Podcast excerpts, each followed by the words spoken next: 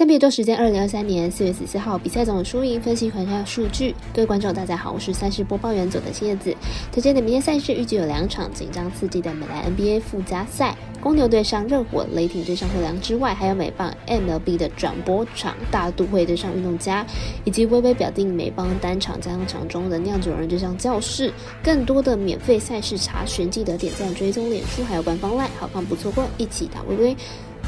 无论你是老球皮还是新球友，请记得点赞、追踪小狼黑白奖的赛评宇宙，才不会错过精彩的焦点赛事分析和推荐。我们相信，只有更多人的参与和理解，运动相关产业才能在未来有更好的发展。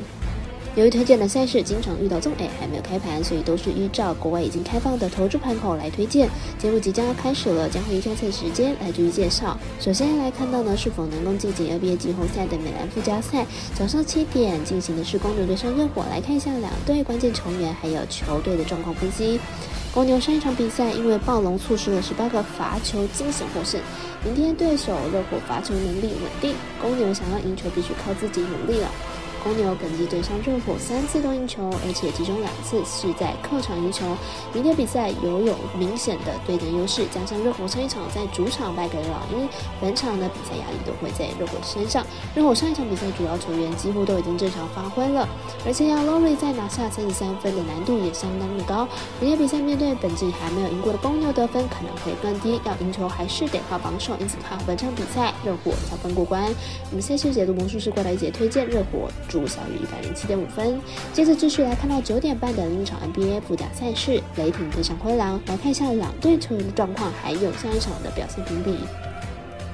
雷霆本季四十一胜四十二败，近期取得了三连胜，状态是相当出色，进攻端也相当火烫。不过球队的客战能力比较不好，防守端是漏洞百出，场均失分超过一百一十五分。灰狼本季四十二胜四十一败，球队伤病问题众多，主力球员都缺阵，球队内线的强度严重的不足，目框能力差，表现不尽理想。灰狼自开季以来的状态都起伏不定，主力球员都没办法稳定的出战，而且雷霆虽然球队年轻，但是进攻表现不错，体能比较好，因此看好本场大分打出。我们团队分析师傅出发推荐这场比赛总分大于两百二十八点五分。接下来看到美邦的相关焦点赛事，二打二台转播的是九点半开打的大都会对上运动家，来看一下两队投手还有球队状况。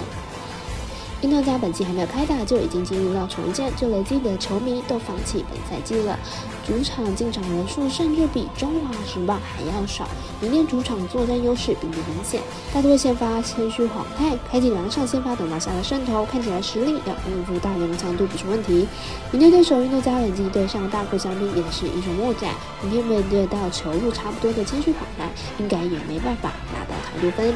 运动家先发 c o b r i a n 本季两场先发都至少失了五分，而且去年球自主场防御率还超过了五。本场比赛是运动家也是第八天比赛，牛棚战力也应该出现了疲态，因此看好本场比赛大都会让分过关。我们赛事解读魔术师过来姐推荐大都会客让一点五分。最后场的推荐到是微微表定美棒单场加上场中的酿酒人对象教室，来看一下两队先发投手的防御率值还有球队近况。